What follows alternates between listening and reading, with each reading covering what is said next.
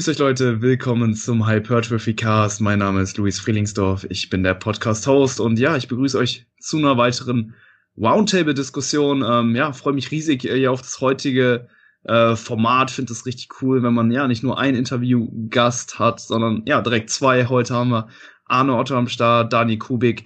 Beide waren auch schon ja auf dem Podcast soweit vertreten. Freut mich riesig, dass ihr heute ja da seid bei ja diesem ähm, ja, fast schon ekelhaften Wetter, würde ich sagen, oder? Ja, also ist schon, ist schon hart, ne? Also man sieht, ich bin hier oberkörperfrei am Start heute. Ähm, hab das Privileg, unter einer Dachgeschoss beziehungsweise im Dachgeschoss zu wohnen. Und dementsprechend habe ich mich hier schon mal äh, bereit gemacht mit Handtuch. Ich habe es eben schon mhm. angekündigt und der Schweißcappy, ähm, falls das Ganze ausarten sollte, dass ich auf jeden Fall gewappnet bin. Mhm. Yes. Daniel ist auch, glaube ich, äh, im Moment von der Körperkomposition auch so am Start, dass er sich das leisten kann, hier nackt zu sitzen. äh, ja, ey, Daniel, hast weiß vor kurzem, nicht, ob das bei äh, uns auch der Fall ist. Ja. Aber ich habe es mal gelassen. hey, Daniel, du hast ja vor kurzem jetzt auch deine äh, ja, Wettkampfdiät mehr oder weniger abgebrochen. Ja. Ähm, wie sieht jetzt so die aktuelle Situation aus? Hast du schon neue Pläne aufgestellt, vielleicht fürs nächste Jahr oder wo bist du gerade dran? Also, hört sich immer so hart an, abgebrochen, ne? Also mhm. wenn man, wenn ich das jetzt selbst höre, so, ja, du hast ja abgebrochen, ist schon trotzdem nochmal so ein Schlag in die Fresse irgendwie. Aber ja, es war ja geplant gewesen. Also beziehungsweise es war mir vorher schon bewusst, dass das Jahr ähm, in die Hose gehen kann, ne? Und mhm. mit der Absage von der WMBF Germany und der Ausartung in Amerika habe ich dann gesagt, so, okay, lassen wir das. Ähm, weil es aus mehreren Aspekten her einfach keine, keinen Sinn für mich mehr gemacht hat, so. Ähm, Jo, aber jetzt mittlerweile geht's mir nochmal cool damit. Ich habe jetzt auch schon relativ zügig eineinhalb Kilo zugenommen. Also ich war dann doch ein bisschen hungriger, wie ich dachte. Und ich wollte mich dann aber auch nicht so verbissen irgendwie komplett geiseln. Ne? Ich war dann viel unterwegs, bin viel gereist und so. Ähm, komme auch super damit klar, aber jetzt habe ich mich so langsam nochmal gefangen. Sind immer noch die Makros am Evaluieren. Das ist auch so eine witzige Sache. Ich habe eigentlich gedacht, oder Freddy auch, wir sind davon ausgegangen, dass die Makros deutlich höher sind, ne? also dass ich mehr ähm, Kalorien eigentlich zur Verfügung hätte. Ist jetzt aber dann letzten Endes doch ein bisschen weniger gewesen, nach mhm. drei Prep-Cyclen, ah, ich glaube 15 Wochen ähm, im Defizit waren wir dann doch schon. Ähm, ja, hat sich das Ganze anscheinend doch ein bisschen runterreguliert. Ähm, muss aber auch dazu sagen, ich mache jetzt aktuell bei dem Wetter auch ungern irgendwie noch die Steps, die ich vorher gemacht habe. Also ich bin immer jetzt so zwei bis 3.000 unter dem, was in der Diät gefahren habe. Ähm, und genieße so gerade so ein bisschen mein Leben, aber von vom Kopf her bin ich eigentlich schon wieder so weit, dass ich sagen würde, okay, ich habe richtig Bock, jetzt nochmal Gas zu geben und dann das nächste Mal halt das beste Paket auf die Bühne zu bringen. Also bin mental eigentlich schon wieder so in der nächsten Wettkampfsaison angekommen. Nächste Wettkampfsaison bedeutet bei dir jetzt 2021 oder? Ja, also ich, ich will mich gar nicht so festnageln, mhm. weil das finde ich immer sehr, sehr gefährlich, weil das Leben bringt halt mehr mit als nur Bodybuilding und da kann halt schon was dazwischen krätschen. Man sieht mhm. hier Corona, ne? Also hab's ja jetzt selbst schon mal erfahren müssen. Ähm, aber wir peilen mal 2021 an. So, ich habe das mhm. auch mit meinen Klienten geklärt, weil die auch ähm, viele dann natürlich ins Jahr 2021 gerutscht sind, plus die, die sowieso im 21 starten wollten. Also sind wir jetzt mit keine Ahnung, 10, 12 Leuten so für nächstes Jahr vielleicht am Start, also wenn es hochkommt. Und ja, da wollte ich nicht unbedingt noch zusätzlich starten, aber wir haben das jetzt so verhackstückelt bekommen, dass ich vielleicht nicht die Wettkampfbetreuung an jedem Tag mache, sondern nur an die Hauptwettkämpfe mitkomme und dann ähm, mir zusätzlich aus dem Team noch Rückendeckung gegeben wird, so von anderen äh, bereits gestarteten Athleten, die ein bisschen erfahrener sind. Und ja, dann haben die mich halt eben so unterstützt und auch so mental gepusht, dass ich ja auch nichts dafür kann, so für die Situation jetzt. Und dann habe ich auch gesagt, ah ja gut, dann lass 21 halt machen. Mhm. Ja. Aber wie gesagt, so man weiß nie, was kommt. Man weiß nie, was kommt. Und hey, beim Arne kommt auch bald was. Du bist jetzt, äh, ja, demnächst Vater tatsächlich, ne? Da kommt auch bald was. Sache. Da, da kommt, kommt, auch was. was. Da, da, kommt, kommt was. Da kommt eine gute Menge äh, Instant-Hypertrophie auf die Welt auf jeden Fall. Das wird, ein, das wird ein großer Sprung an Hypertrophie im Haushalt hier. Ähm, ja, tatsächlich. Ich glaube, der Podcast jetzt von heute an sind so, glaube ich, so 10, 11 Wochen. Ähm, dann soll es soweit sein. Und ähm, ja, ist natürlich ein ganz neuer Lebensabschnitt für mich. Aha. Und wird äh, ja für mich eine spannende Zeit, natürlich als Vater, aber mhm. natürlich auch als Bodybuilder wird das ein neues Zeitalter werden. Ähm, aber ich freue mich auf beide Situationen. Ähm, ja. anpassen. Adaption ist da alles, glaube ich. Ähm, ich lasse das ganz entspannt auf mich zurollen.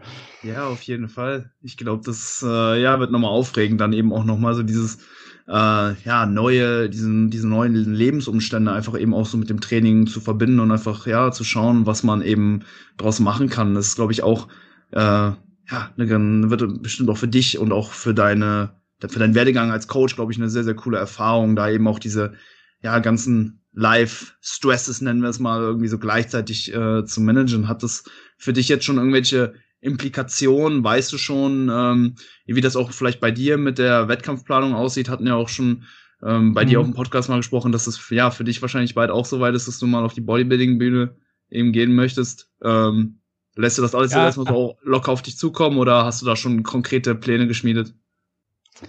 Also es gibt ja konkrete Pläne, die sind auch schon, ähm, die habe ich mit Steve auch schon vor Jetzt vor zwei Jahren haben wir das halt alles geschmiedet so. Wow. Da war das Thema halt, ähm, Vater werden halt schon so, war schon Thema, aber es war halt noch nicht akut. Mhm. Ja, sagen wir es mal so. Und ich bin halt jemand, der ungern einen Plan umwirft, akut, sofort. So wie es Daniel jetzt auch gemacht hat, eine ganze Zeit lang mit einem anderen, äh, mit einer anderen Sache so.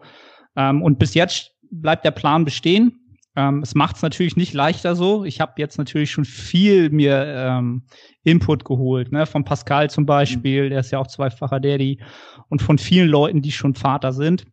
Ähm, es wird nicht leichter, aber ich bin nicht gewillt, jetzt zu sagen, so, ich ziehe das nicht durch. Das heißt, der Plan wird weiterhin durchgeführt. Wenn es aber irgendwann der Punkt kommt ähm, und meine Frau sagt, ihr kennt das, man, man ist dann halt nicht so ready und nicht so am Start, man fängt dann irgendwann an, so ein bisschen runterzufahren.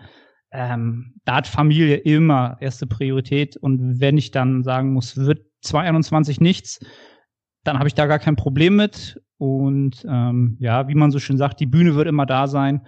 Ähm, ja, also ich lasse das auch das entspannt auf mich zukommen. Es wird alles ne? nach Plan ausgeführt und mhm dann ja, warten wir mal ab, was 2021, äh, ob ich da irgendwo auf der Bühne stehe. Ähm, cool. Ich gehe davon aus. Ja, das ist der Plan. Bin gespannt. Hey, könnte sein, dass dann für uns alle drei Jahr 2021 ein Wettkampfjahr wird. Ähm, ja, was jetzt auch. Du, du wolltest aber im Frühjahr, oder?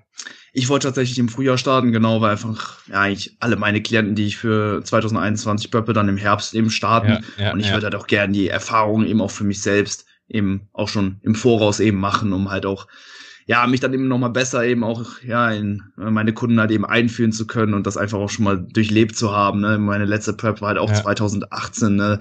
Es ist, fühlt sich auch schon wieder so lange, äh, ja, weg her an einfach und da will ich auch gerne einfach nochmal diese ganzen Empfindungen und dieses ganze Erlebnis nochmal so ein bisschen auffrischen und ja, ich denke, dass ich da einfach auch einiges mitnehmen kann, dann eben auch, um meine äh, Kunden dann im Endeffekt besser betreuen zu können. Ne? Das ist so ein bisschen der Plan. Hast du dich auf eine Klasse jetzt festgelegt schon? Ja, 100%? auf jeden Fall Bodybuilding, ja. Ja, safe. Ja, ja. Die Men's Physik-Klasse habe ich jetzt, glaube ich, ja, langsam mal hinter mir gelassen. ja, ja, das sind ja aber zwei Paar Schuhe so, ne? Einmal körperlich, einmal physisch so und halt auch psychisch so, ne? Mhm. Wie, wie, man sich mit einer Klasse identifizieren kann irgendwo. Deswegen frage ich so. Nur weil du körperlich halt eben jetzt schon deutlich krasser aussiehst, kann es natürlich ja trotzdem sein, so, ja, ich fühle die Klasse halt trotzdem irgendwie, ne? Ja, stimmt. Das, mhm. das, das Ding ist halt auch, alle meine Klienten, so, die preppen halt auch fürs Bodybuilding. Ähm, ja. Das ist jetzt nicht der einzige Grund, aber ja. mittlerweile kann ich mich auch sehr gut einfach mit der Bodybuilding-Klasse identifizieren. Ich habe halt auch, ich habe mich auch primär ja. für die Men's Physik-Klasse entschieden, einfach weil ich in den Posen ähm, jetzt aus meinem Empfinden heraus einfach besser ausgesehen habe.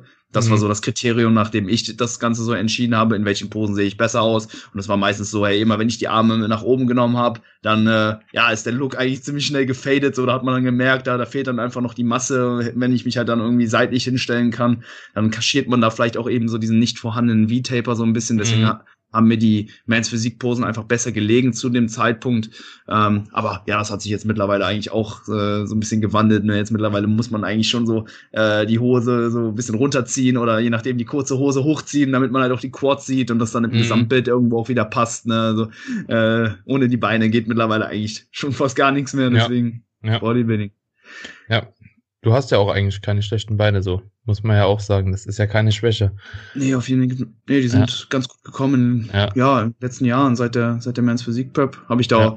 ja. auf jeden Fall auch so einen gewissen Fokus eben draufgelegt. Jetzt nicht, dass ich die irgendwie, ähm, über Spezialisierungszyklen mhm. oder so hervorgehoben habe, aber das, das Hauptaugenmerk lag einfach da. Ne? Da hatte jeder Einheit wirklich, sag ich mal, ihren Sinn und Zweck. Du gehst halt in mit dem Quest halt eben auch die, die Ansteuerung zu verbessern, näher ans Muskelversagen zu pushen. Das war alles bei mir damals, glaube ich, noch so ein bisschen äh, verbesserungswürdig und da lag halt eben ja die letzten zwei Jahren der Fokus und da haben sie wirklich ja enorm von profitieren können. Mhm.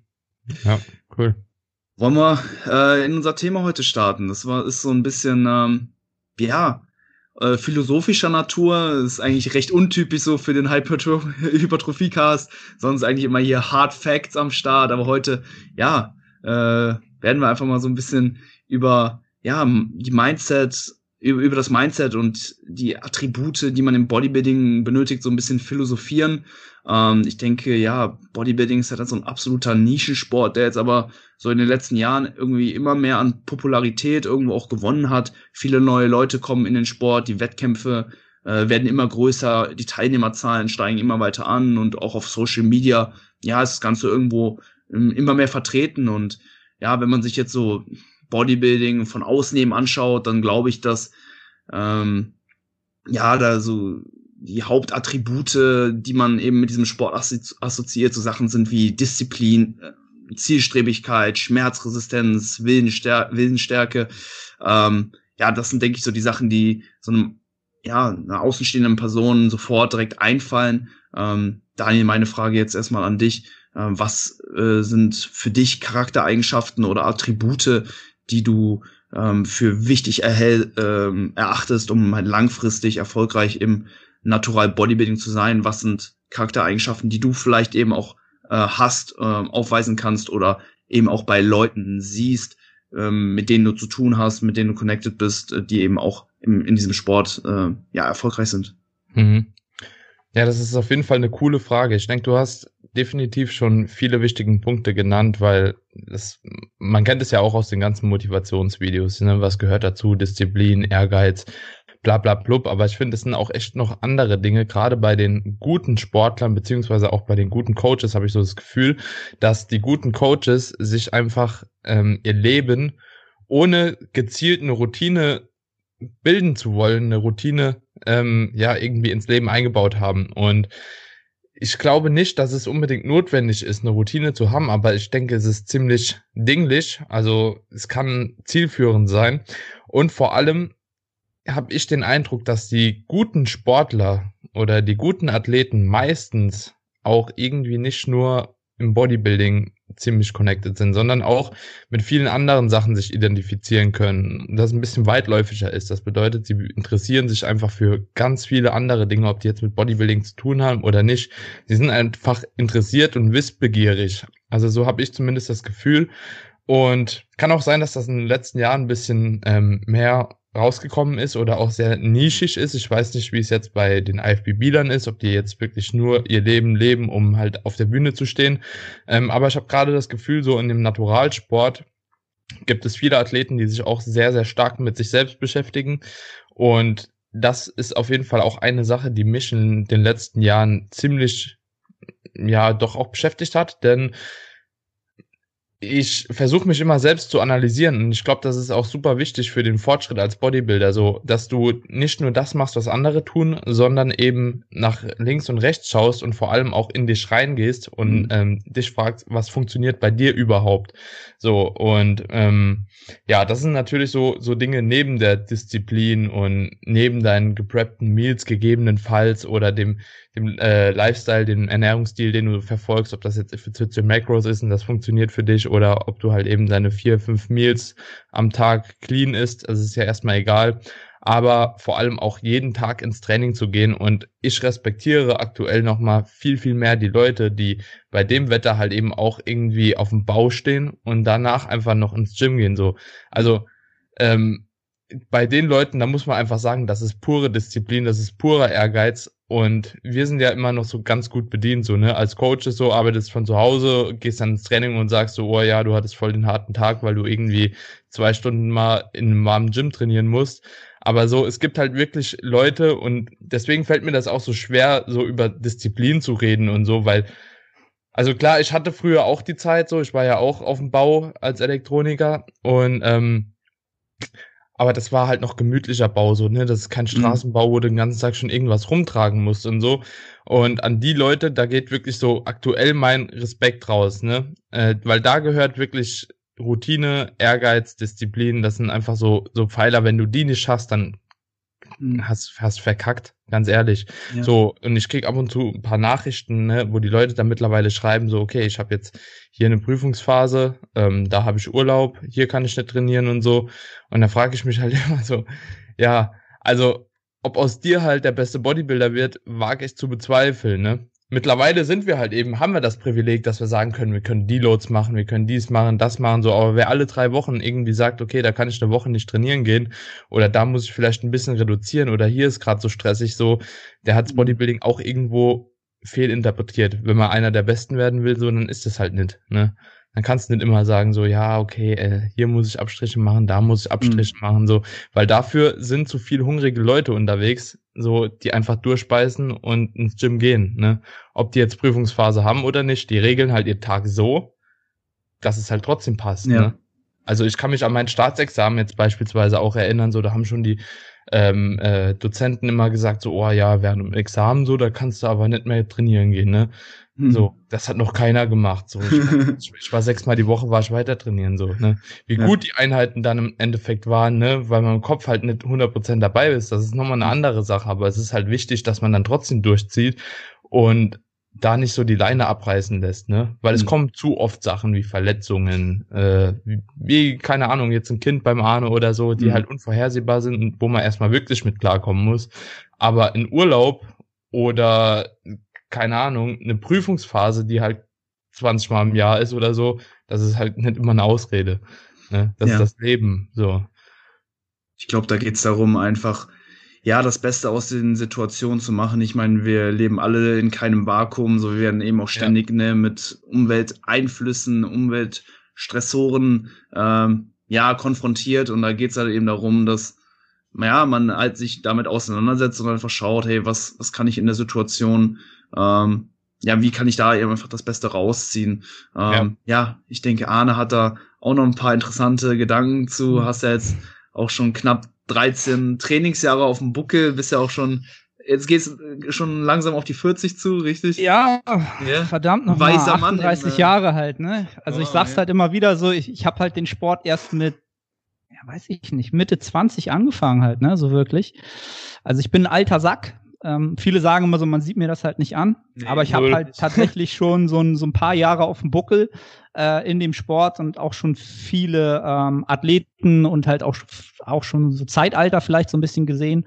Ähm, und wenn es um so Attribute geht und Charaktereigenschaften, ähm, hat haben, habt ihr ja schon wunderbar schon gesagt, so das Typische, was so ein Bodybuilder mitbringt, ist halt Disziplin, ähm, ja, Zielstrebigkeit und so. Das sind halt so die typischen Sachen, die ein Bodybuilder sehr schnell lernt, weil er natürlich sehr schnell mer merkt, ohne diese Attribute komme ich halt nicht voran. Das wird halt sehr schnell zur Gewohnheit, zum Standard.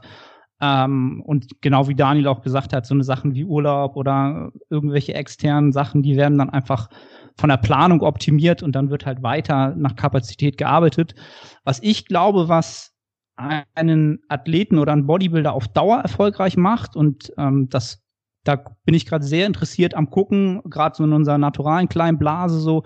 Es gibt ja unglaublich eine hohe Dichte an sehr, sehr guten Athleten.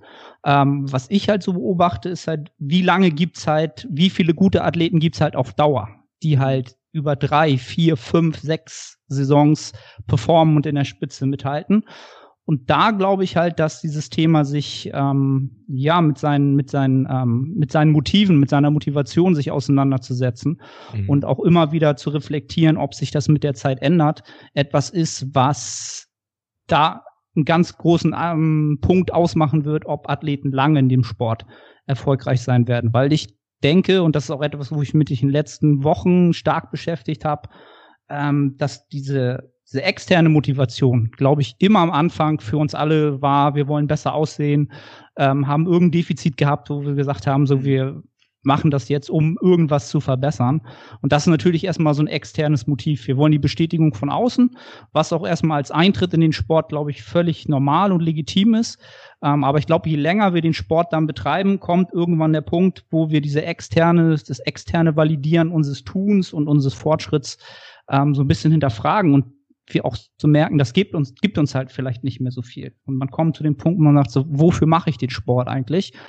Ähm, und da kommt dann so das ins Spiel, dass man so merkt, okay, gibt es so eine, so eine interne Motivation für mich, dieses Motiv intern. Warum mache ich das trotzdem noch weiter? Warum trainiere ich immer schwerer, immer länger, immer, warum trainiere ich halt immer noch? Und das ist so etwas, was ich so gerade die letzten Wochen, Monate ähm, ja auch viel so im Podcast bei mir besprochen habe, äh, mit Athleten, die den Sport halt schon super lange machen, die auch schon super erfolgreich waren unter Umständen und immer noch den Sport machen und das selbst auch teilweise abseits des Mainstreams, des Social Media so. Und das finde ich halt super interessant. Und ich glaube, diese Attribute, Selbstreflexion ähm, und sein Motiv zu finden oder was gerade sein Motiv ist oder warum man den Sport macht oder warum man ihn vielleicht auch gerade ungerne macht. Ähm, und auch das irgendwie ja, rauszukriegen und damit umzugehen, ähm, das ist langfristig hoffe ich oder denke ich, und das wird sich jetzt die nächsten Jahre herausstellen, ähm, der Faktor sein, der, glaube ich, äh, darüber aus, Ausschlag oder maßgebend sein wird, wer halt dauerhaft da in der Spitze mitwirken kann. In Deutschland und auch weltweit sicherlich. Mhm. Auf jeden Fall. Daniel, ja. wie würdest du das so bei dir so einstellen? So die Ratio zwischen interner und externer äh, ja, Motivation, beziehungsweise wie sind da so die Beweggründe bei dir? Ich meine, du ähm, ja. trittst halt eben auch auf einem Pro-Level jetzt mittlerweile an, du hast die Pro-Card und ja, das ist natürlich auch irgendwo so ein ja, externer Motivator, ne, da vielleicht auch mal an einem Profi-Wettkampf teilzunehmen, eventuell da eben auch oben mitzuspielen, ähm, ja, und sich vielleicht auch eben in Deutschland unter, ja, den Top-Natural-Bodybuildern zu platzieren. Ähm, wie ist es bei dir? Ähm, ja. Hast du auch viele interne echt super witzig. Irgendwie, also ich habe mir in letzter Zeit, wie Arne auch schon sagt, auch ein bisschen mehr Gedanken drum gemacht. Ich habe auch den Podcast ja vom Arne mit dem Seba gehört, der, der hat ja auch davon gehandelt.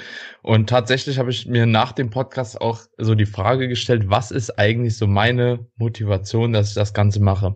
Und bei mir ist es tatsächlich mittlerweile so, da ich, ja genauso wie ihr auch, aber vielleicht doch noch einen Ticken mehr, super viel in der Öffentlichkeit stehe, über Instagram, ähm, auch über den Podcast, über YouTube jetzt und so, dass die Leute natürlich auch immer was sehen wollen. Ne? Das mhm. ist externe Motivation. Ne?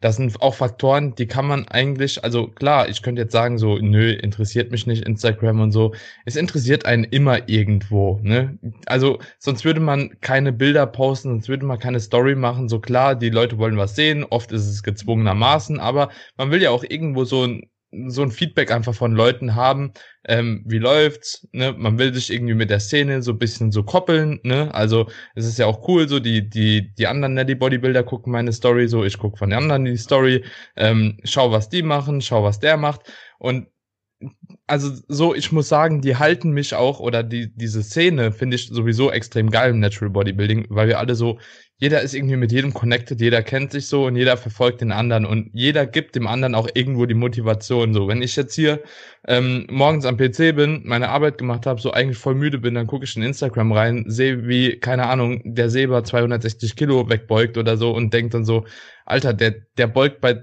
36 Grad, gerade das Gewicht weg, so jetzt schiebt dein Arsch ins Gym, so, ne? Aber das ist halt eine externe Motivation. Und ich habe das Gefühl, dass ich extrem dankbar bin, dass es mittlerweile so Formen wie Instagram, äh, YouTube etc. gibt, so dass man sich wirklich so anhand von anderen Leuten motivieren kann, ins Gym zu gehen. Ähm, weil ich muss zugeben, ich habe öfter auch Probleme so, ne, mit der Motivation. So, ich habe echt oft keinen Bock auf Gym, ob das jetzt eben die Fatigue ist oder keine Ahnung was. Aber so die Hälfte der Woche habe ich Bock Ne, die andere Hälfte habe ich keinen Bock. Und das hängt auch immer stark davon ab, wie viel ich noch extern zu tun habe, was mir noch durch den Kopf geht und so.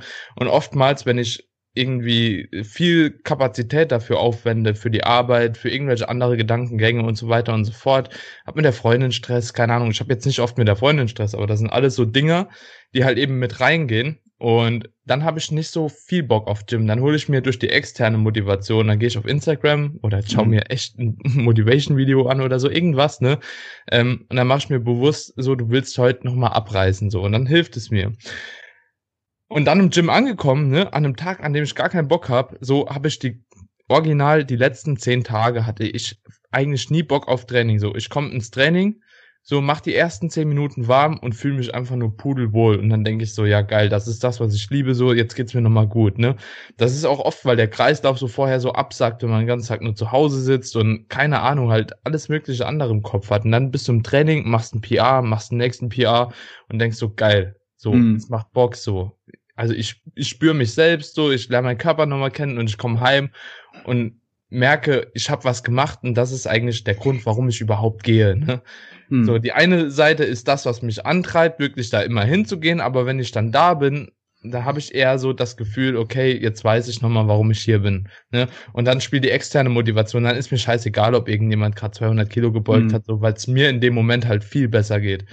So, ne? Da interessiert mich nur noch, was ich selbst mache. Ich sehe meine Werte von der letzten Woche, will stärker werden, will besser werden und das sind so kleine Dinge, weißt du, so ich finde das halt eben einfach geil, diesen langen Prozess und ich merke, es tut sich halt immer noch was so und das ist die intrinsische Motivation von mir, immer besser im Training zu werden und natürlich dann auch irgendwann immer besser auszusehen, ne? Also mhm. ich richte mich eigentlich immer nur nach den nach den Trainingsprozessen, nach der Technik, äh, nach der ROM. Ich probiere gerne Sachen aus, so die mir dann nochmal Spaß machen. Ich arbeite, keine Ahnung, mit Exzentrik verstärkt, mit Pausen, äh, versuche neue Übungen nochmal zu implementieren und das macht mir einfach Spaß. So und das Endresultat ist aber, finde ich, auch eine intrinsische Motivation, dann trotzdem besser auszusehen irgendwann.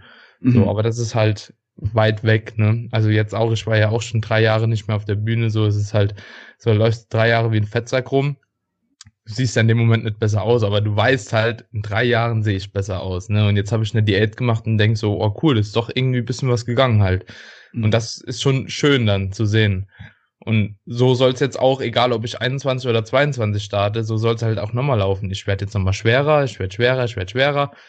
So, und dann beim nächsten Mal sehe ich halt nochmal besser aus. Und das gibt mir halt schon extrem viel hey, ich kann mich da sehr gut einfühlen, auch ähm, ja, vor allem die Punkte, die du zum täglichen Trainingsalltag irgendwo so genannt hast, ne? Also wenn man ja vielleicht einfach viel auf der Arbeit zu tun hat und dann ähm, ja ins Gym fährt, dann ist man vielleicht äh, kurz vorher gar nicht wirklich so intrinsisch motiviert, sondern vielmehr eben ähm, ja über das spricht halt keiner aus, ne? Ja, das aber ich also ich habe das ganz klar so, also keinen Bock hat so, aber ja ich habe ja. oft keinen Bock. Das ist halt einfach mhm. so, ne? Aber mhm. ich halt, aber es gibt keinen Tag, an dem ich dann sage so, nee, ich gehe nicht. Mhm. So, das gibt's halt nicht. Ich gehe immer, aber ich habe oft keinen Bock. Ja.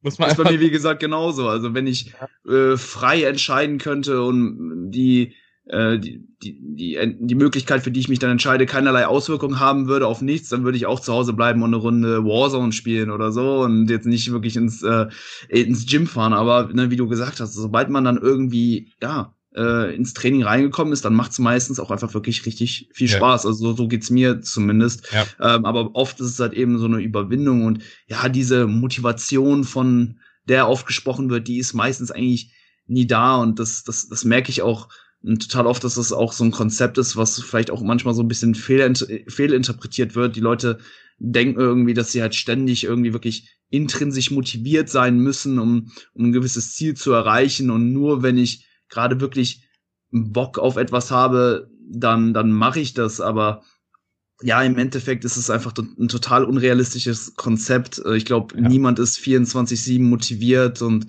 äh, freut sich ständig aufs Training, sondern es ist halt dann eben auch einfach mehr so der äh, längerfristige Gedanke, diese längerfristige Zielsetzung, die einen dann irgendwo auch äh, ja am Ball hält. Ne?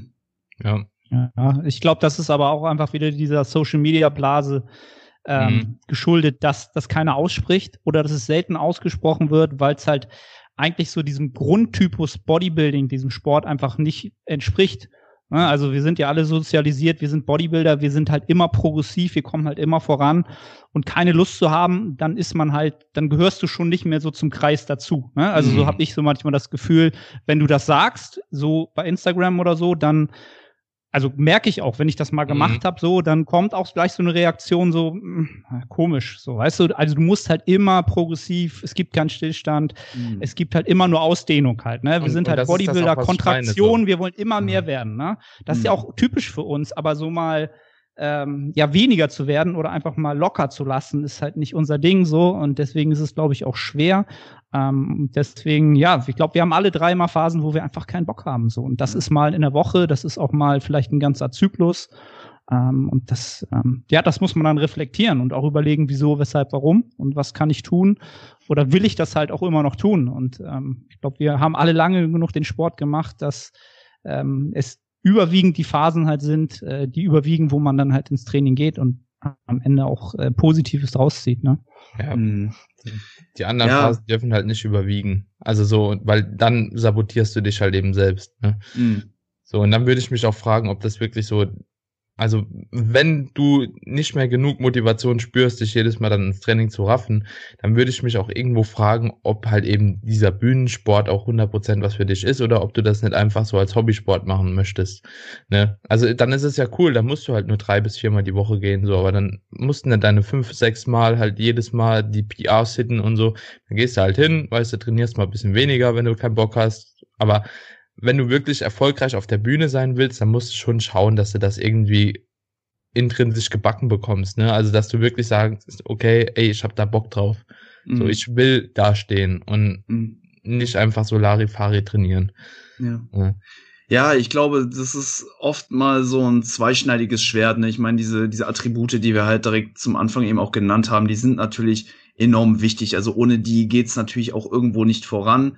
Aber ich glaube, dass halt eben auch viele ambitionierte Athleten ja vielleicht auch phasenweise ein bisschen zu viel von diesen Eigenschaften irgendwo mitbringen und das dann schon fast in so ein ja in so ein Extrem irgendwo abdrift, abdrift, abdriftet, wo die Leute einfach zu hartnäckig vielleicht auch einfach mal sind und ähm, da eben auch vielleicht so ein bisschen die Perspektive eben verlieren. Du hattest ja auch gesagt, Daniel, ne, dass es auch eben auch wichtig ist, sich eben auch selbst zu reflektieren und man kommt, glaube ich, eben auch als ambitionierter Athlet schnell in so eine in so eine Schiene rein, wo es ja wirklich schwerfällt, da eben noch mal so ein bisschen aus einer aus einer anderen Perspektive eben drauf zu schauen, weil man halt doch dann, glaube ich, sehr schnell, sage ich mal so in, in, in ja in seinem Kosmos im Prinzip ge gefangen ist. Das habe ich zum Beispiel auch bei mir ähm, gemerkt, äh, wo ich halt auch dann wirklich für mich gesagt habe, hey, ich, ich will das Ganze hier langfristig machen. Ich, ich, ich möchte ähm, das eben auch zu meinem Beruf machen und das steht und fällt vielleicht auch zu einem gewissen Grad eben auch in meiner eigenen Entwicklung als Athlet. Und da habe ich dann eben auch für mich gesagt, hey, ich will eigentlich zu jedem Zeitpunkt das Beste irgendwo rausholen. Und das finde ich an sich auch eigentlich ein super Gedanke, aber ich glaube, man steigert sich dann eben auch schnell auf einen ein gewisses Arbeitspensum oder auch eben auf eine gewisse Herangehensweise, die dann vielleicht auch langfristig nicht mehr ganz so ähm, vorteilhaft ist. Also da wäre dann vielleicht auch zu viel Disziplin und zu, zu viel Zielstrebigkeit vielleicht auch etwas, womit man sich auch vielleicht so ein bisschen selber ins Bein schießt, oder? Hm. Ja, ja also ich, ich glaube, das ist so die, die Frage, an welchem Punkt man sich sieht und wie langfristig man sich in die Zukunft beamt, sozusagen als Vision in dem Sport halt. Ne? Und ich glaube, das hat beides hat seinen Punkt für jeden Athleten in seiner Karriere. Das heißt, ein junger Athlet, der wird der muss auch diesen All-in-Approach erstmal haben, weil der auch ja gar nicht viele andere Stressoren im Leben hat. Also der hat halt eine mhm. viel höhere Kapazität, die er geben kann. Ne? studiert vielleicht noch. Und ähm, da glaube ich auch, dass das seinen, ähm, seinen Platz hat. Ne? Also wirklich alles zu optimieren, jederzeit zu optimieren. Ähm, aber wenn dieser junge Mensch halt fünf oder zehn Jahre voraus weiterschauen könnte, dann würde er wahrscheinlich sehen, okay, das kann ich nicht zehn Jahre durchhalten. Mhm. Ähm, es gibt sicherlich ein paar Menschen, die das können, die halt intrinsisch das so als ihr Lebenselixier haben, so. Das sind aber nicht viele so, die ich, die ich so kenne. Ähm, und das ist halt wieder so diese Sache zwischen Kontraktion und Entspannung halt. Ne? Das ist wieder das gleiche, die gleiche Analogie. Ähm, wenn ich die Dauer, dauerhaft auf Vollgas bin und nie mal mich entspanne, so das so funktioniert halt kein biologisches System auf dieser Erde, mhm. keins. So nur Bodybuilder funktionieren so. Ne? Also wir glauben halt, wir funktionieren halt so, wir sind halt die Schneeflocken so, weil wir sind halt härter. Ähm, und ich, ich verstehe das auf der einen Seite. Ähm, und ich habe das ja selbst durchgemacht, haben wir alle. Ne? Wir hatten alle unsere Phase, wo wir ja der nicht verstandene Bodybuilder, der morgens sein Thunfisch isst und stinkt und nur Training und Schlafen, Wasser trinken und dann wachsen. So, das hat seine seine, ich glaube, seine seine Berechtigung zu einer Phase einer jeden Karriere und einer jeden Entwicklung. Ähm, aber wenn man das langfristig machen will, glaube ich, und das ist natürlich auch etwas, wo man sich umschaut. So, wo ist die Weltspitze?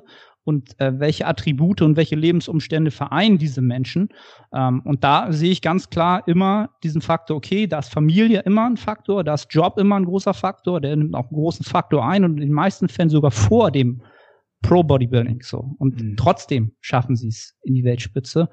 Ähm, ja, es ist, es ist halt immer schwer zwischen Gas und Bremsen, Gas und Bremsen hin und her.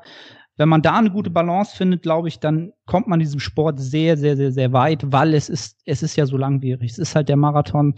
Ähm, ja, auch wenn's, wenn, wenn man das erlernt, dass man das Gaspedal mal so ein bisschen locker lässt, nicht ganz runtergehen, ja, das yeah. fällt uns ja schwer ähm, dann kommen wir natürlich auf Strecke viel, viel weiter, als wenn wir halt genau. Vollgas immer geben und einmal wieder gegen die Brücke fahren und wieder zusammen flicken und mental kaputt gehen. Ähm, ja, da, da können wir ja, werden wir gleich wahrscheinlich auch noch dazu kommen, wenn man sich so extern nochmal so Hype, Musik, Koffein und ja. so eine Geschichten, das ist ja alles in dem Sinne geborgt. Das ist wie mhm. Motivation. Das ist ja ein leeres Ding so. Das ist geborgt, das leist du dir aus aber du kannst es eigentlich nicht bezahlen in dem Sinne, mhm. weil du über deinen Kapazitäten haushaltest danach, das hast du dir extern geholt.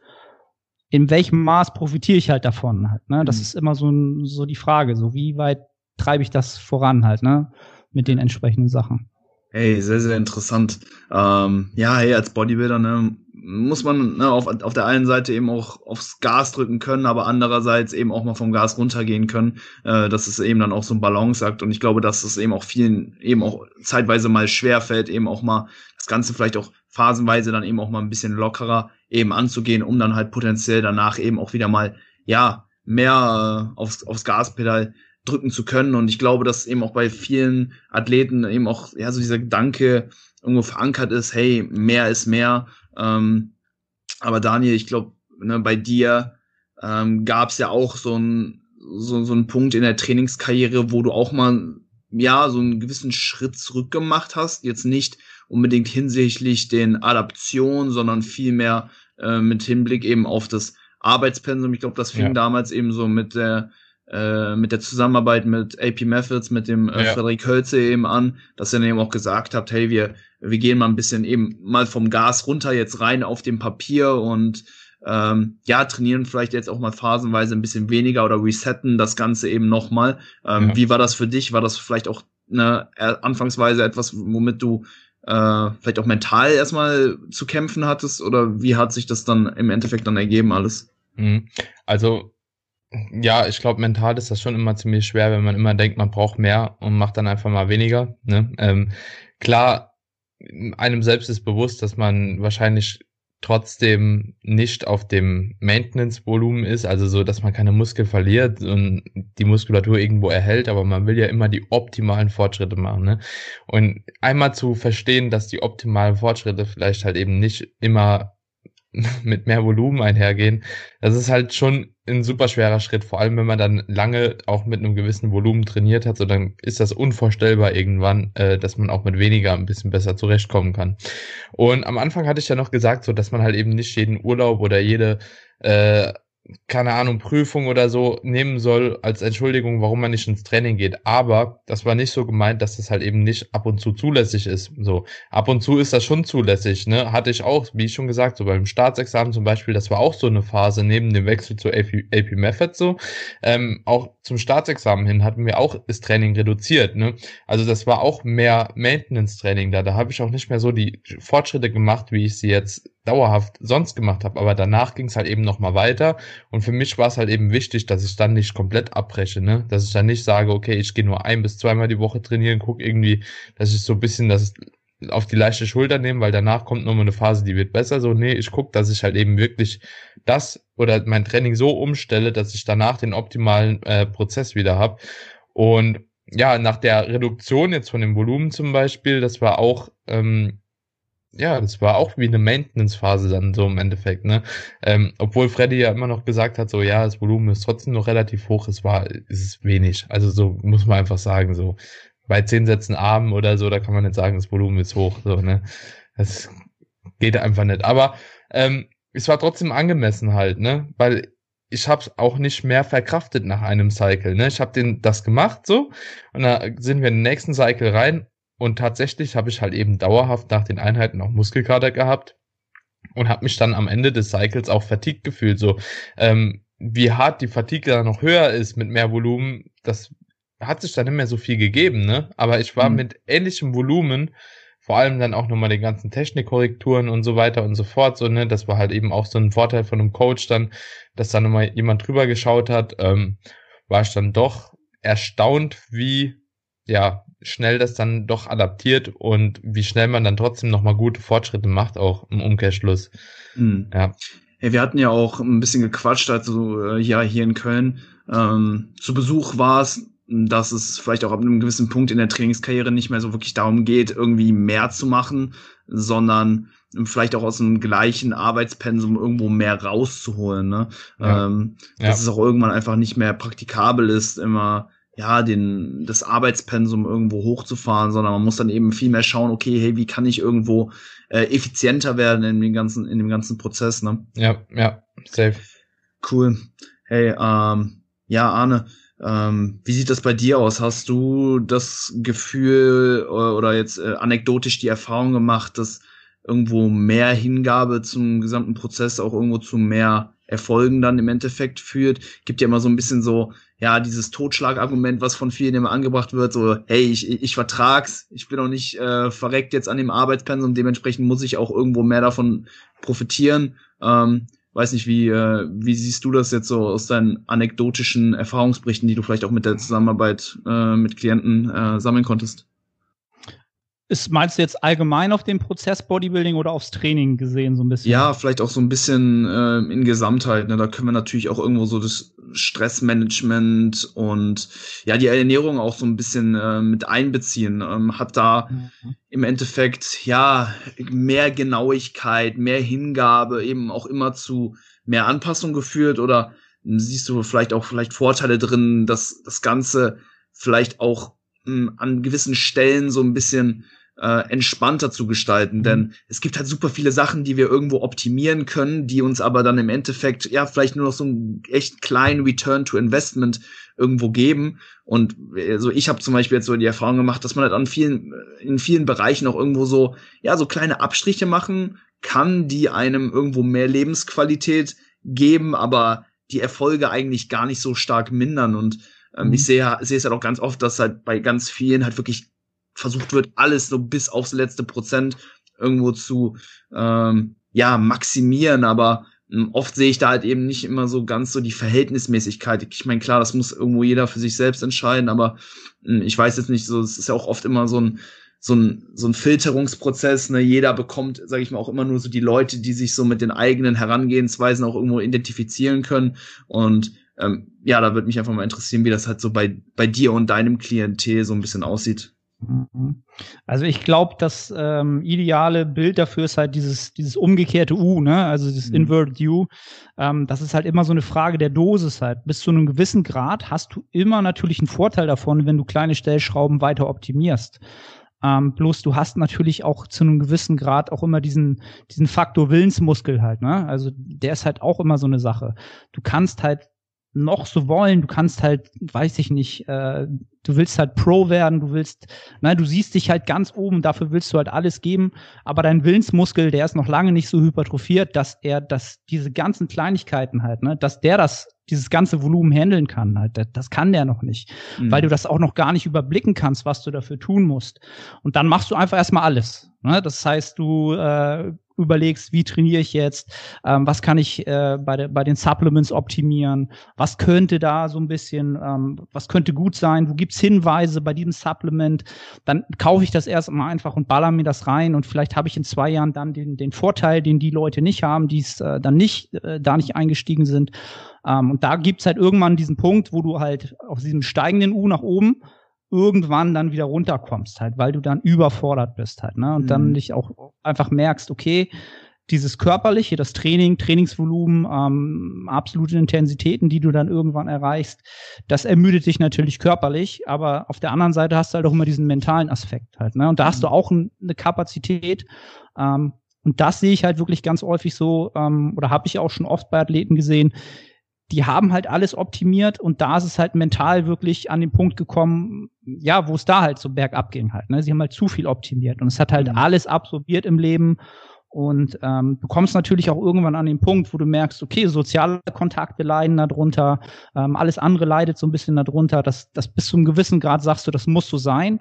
Aber wir sind halt alles emotionale Wesen halt. Ne? Der eine mehr, der andere weniger, der andere ist sensibel, der andere ist ein Kopfmensch. Aber selbst der Kopfmensch merkt irgendwann so, ey, das Leben spielt halt da statt, wo du mit anderen kommunizierst, interagierst.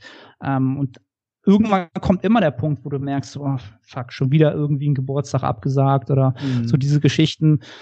Und dann fängst du halt an, drüber nachzudenken. Dann kommt dieses, dieses, dieser Prozess so, das erste Mal sich bewusst machen, warum mache ich den Sport? Okay, ist da doch extern motiviert? Ähm, was motiviert mich jetzt? Und sobald dieser angestoßen ist, ja, dann gleicht sich das aus meiner Erfahrung halt immer so aus. Und natürlich hast du dann als Coach natürlich auch die Möglichkeit, in Form von Analogien dem Ganzen, das so, so ein bisschen mal den Leuten so ein bisschen ähm, näher zu bringen, so ein bisschen hinterfragen, auf der Metaebene mal das Ohr so aufzumachen und dann mal so die ein oder andere Frage zu stellen und irgendwann merkst du noch, ja, okay, das war voll der Volltreffer, dann öffnen sich die Menschen und sagen, ja, stimmt. So, und das ist wieder das, was ich zwischenzeitlich schon gesagt habe es ist so ein bisschen so das Thema, dass man das eigentlich nicht sagt, dass man das eigentlich mhm. nicht machen darf, so dass man sagt, ich bin mental überfordert, ich bin vielleicht auch körperlich überfordert, weil das ist ja wieder eine Schwäche. Ja? Und Bodybuilder sind stark, die sind maskulin, die zeigen keine Schwäche so. Ne? Und das, mhm. das ist halt das, was auch so die letzten Wochen mich ganz stark im, im Instagram-Game und so weiter gestört hat, ähm, dass das extrem so in diese Richtung geht. Was mhm. auch Bodybuilding ist, das ist eine Facette davon und die die macht mir selber Spaß. Ne? Man kann mhm. das ja auch ausleben, ne? wenn man genau sagt, jetzt hat so ein Lied, das hypt ein, das kennt man aus der Prep, hat man in seiner letzten Prep gehört, jetzt hast du einen schlechten Tag, dann haust du dir das Lied rein und du bist voll da. Ne? Du musst einen mhm. schweren Satz, RDLs machen, irgendwas, dann nutzt das.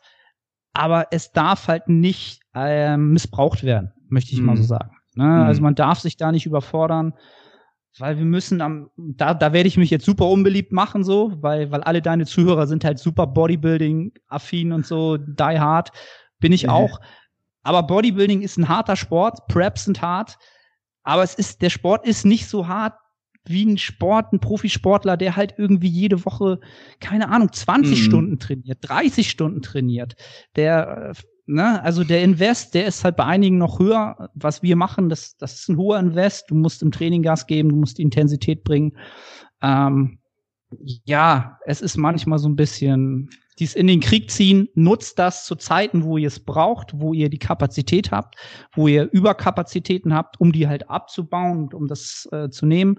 Aber wenn ihr mal merkt, ihr fühlt euch nicht, ihr habt mental so eine Tiefphase, dann ballert euch nicht Motivationsvideos rein, ähm, sieben Monster, Koffein und äh, habe ich nicht gesehen und dann das zu kompensieren, um die gleiche Leistung zu bringen ja. Das, ich, ich glaube, ich glaube, der, der Bodybuilding-Sport, der ist jetzt auch nicht unbedingt von dem Training her hart, so, ne? Also ich mhm. glaube, das sagt auch keiner, dass das Training an sich so übelst hart ist, aber ich finde, der Bodybuilding-Sport wird erst hart mit dem allen drumherum. Weil, wie viele Profisportler kennt ihr, die die Ernährung wirklich einhalten, so, ne? Ähm, wie viele Leute kennt ihr, die sich damit beschäftigen, ne? wie sie schlafen und so weiter und so fort. Klar ist das immer ein Thema, Regeneration, dies, das so, aber ich glaube, keiner, der nicht ansatzweise irgendwie so im äh, sechsstelligen Bereich verdient, so macht sich da wirklich einen Kopf drum. Also so in anderen Profisportarten, ne? egal wie viel die trainieren, so.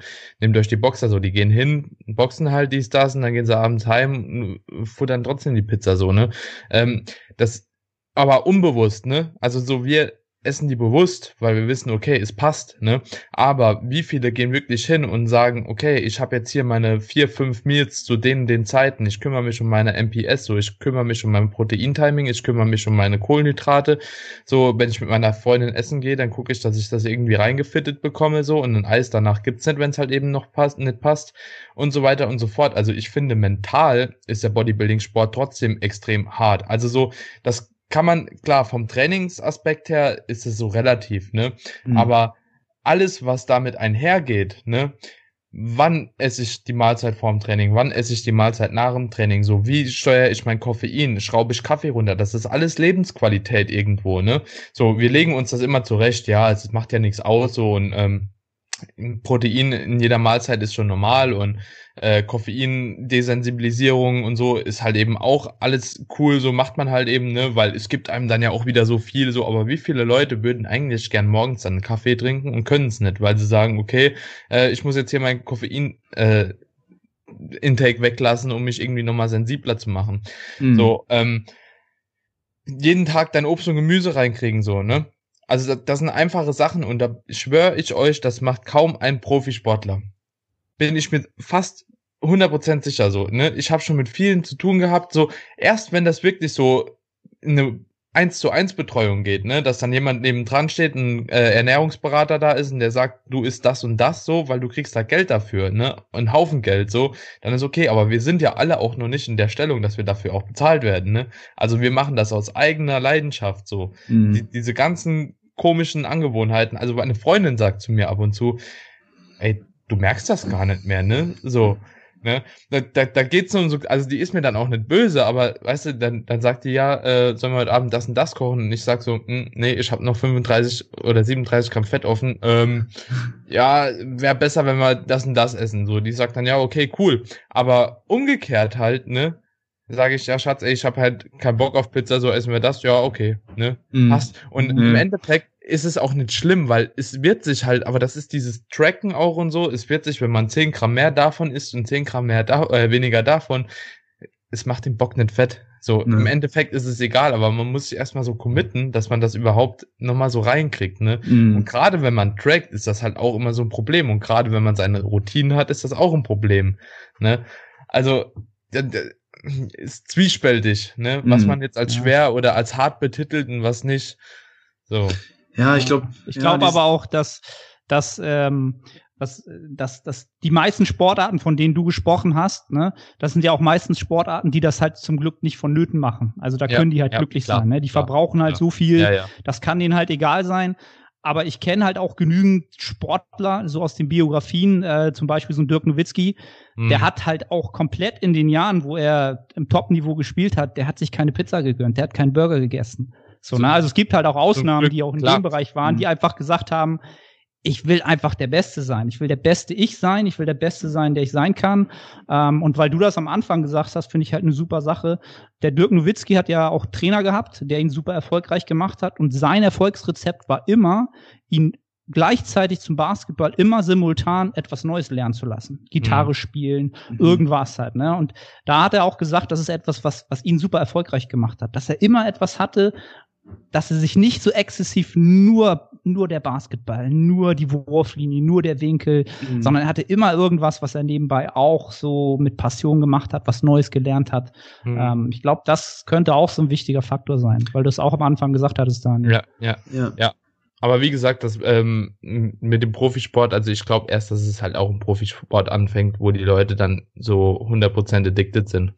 Also overall, ne, also es gibt immer wieder ein paar Outlier, so die sagen, okay, ja, ey, ich will auch so im Amateurbereich halt durchstarten, aber ich kenne hier in der Gegend zum Beispiel keinen Fußballer oder so, ähm, auch die so ein bisschen Geld verdienen, die, die interessieren sich einen Scheiß dafür, ne? Die sagen so, ja, okay, ich esse jetzt halt eben heute Abend mal einen Salat, ne, mit einem Dressing, das irgendwie 50 Gramm Fett hat und sagen, okay, die essen was Gesundes, halt, ne? Mhm. So.